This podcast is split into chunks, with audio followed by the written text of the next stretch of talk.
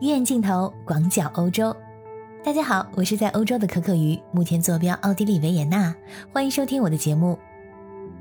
这马上就要到万圣节了，万圣节呢是在十一月一日，但是大部分人庆祝的是十月三十一日万圣夜。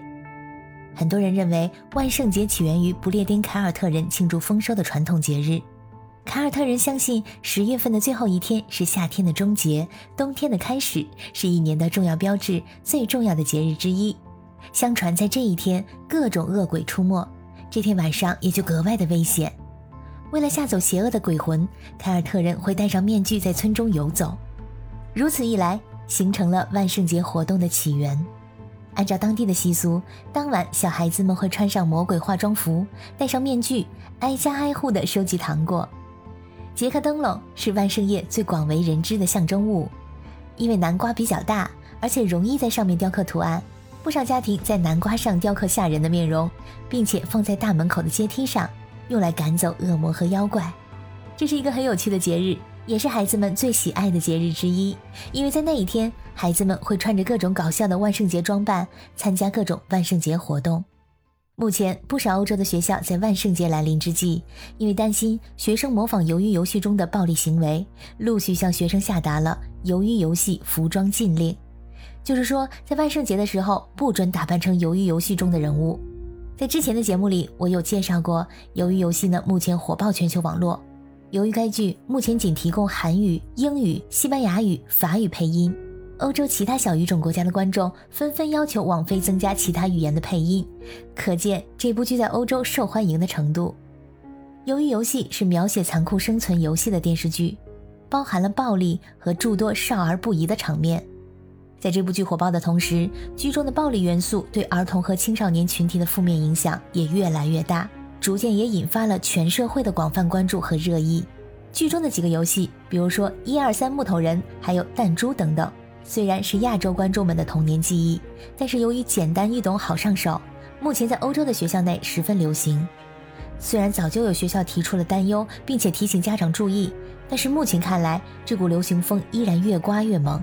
这部剧在欧洲大部分国家都是禁止十六岁以下儿童观看，在一些国家，比如说意大利，是禁止十四岁以下的儿童观看。虽然有明确的分级制度，但是有媒体甚至称。由于游戏正像病毒一样影响着年轻群体。由于目前短视频在社交媒体上的流行，就算是儿童无法通过网飞平台观看鱿鱼游戏，但是线下模仿、剧情片段剪辑等等，这些内容几乎已经出现在了所有的社交平台上。从 Facebook、Instagram 到 TikTok、WhatsApp，就相当于国内的抖音、快手、微信等等社交平台。任何年龄段的儿童都可能在不受控制的情况下接触到相关的内容，所以目前在年轻群体中疯狂的流行，甚至说仅仅是通过口耳相传，都已经在低年龄儿童群体中传播开来了。孩子们由于年龄太小，很容易受到这种刺激场面的吸引，很多儿童开始玩这些他们从来没有玩过的亚洲游戏，并且模仿剧中的情节，变得非常暴力。比如一名来自意大利都灵的母亲说。自己发现儿子和他的同学们竟然在玩剧中出现的打纸片游戏。这个游戏其实本来并不可怕，可怕的是孩子们竟然模仿起剧中的方式，当成功的用自己的纸片打翻对手的纸片的时候，就能赢钱；失败则会被扇耳光。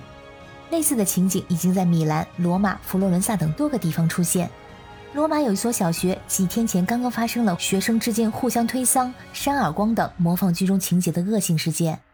有些孩子们已经开始模仿剧中的情景殴打同学，甚至说模仿持枪杀人等极端行为。面对这种情况，一家意大利基金会近日起开始在请愿网站上征集签名，希望喊停鱿鱼游戏。在短短的几天内，这个请愿活动已经收集到了七千五百个签名。同时，很多家长都表达了对自己孩子受剧中暴力因素影响的强烈担心。他们有的孩子在玩游戏的时候和朋友们互相殴打，有的孩子由于不想玩鱿鱼游戏而被同伴们排挤。意大利警方目前已经因为这个问题向家长们发布了一份指南，称目前出现的暴力情况十分的危险。在这份指南里，指导家长如何正确引导孩子观看和讨论鱿鱼游戏。与此同时，由于鱿鱼游戏的带货能力相当的强，剧中的各种服饰、面罩等等被大量的复制，在万圣节之前疯狂热销。观众现在早就不满足于只能在屏幕中看剧，更想要得到周边产品，甚至在现实中见到喜爱的角色。但是如果说在学校，儿童们打扮成剧中的人物，会很容易去模仿剧情，进行种种的暴力行为，这人气服装可就变成气人服装了。所以现在很多欧洲国家的学校禁止鱿鱼游戏的服装出现，比如说爱尔兰都柏林的城堡公园小学，就在万圣节前夕发表公告称，禁止学生装扮成鱿鱼游戏中出现的角色。在这之前啊，这个学校有学生在操场上因为模仿电视剧中的游戏而被举报，学校甚至还因此举行了家长教师座谈会。英格兰肯郡一所学校特别增设了关于暴力和网络伤害的课程，教育低龄的学生们观看不适龄剧目的危险性。在西班牙马德里，有一所小学也发出通知，已经确认学生有模仿鱿鱼游戏中的游戏或者行为，请给予指导，嘱咐父母指导子女。在即将到来的万圣节，也要求学生们不准穿电视剧里的服装。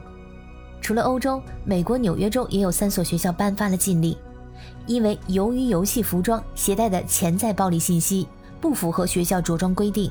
美国电视和媒体家长委员会也公开对网飞进行了批评，称其没有尽到监管职责，而导致该片被许多中小学生所关注，其中充斥着的大量暴力和血腥镜头，或许会对未成年人造成心理阴影。由于游戏中的暴力元素对儿童和青少年群体的负面影响愈演愈烈，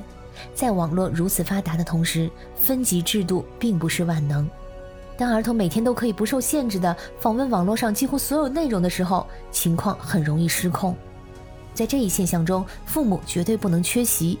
就如同意大利警方对父母提出的建议和提醒，要和孩子们讨论该剧，引导他们在与同龄人交流时正确讨论。提醒孩子，剧中的故事均为虚构，在现实游戏中绝对不能使用暴力，等等。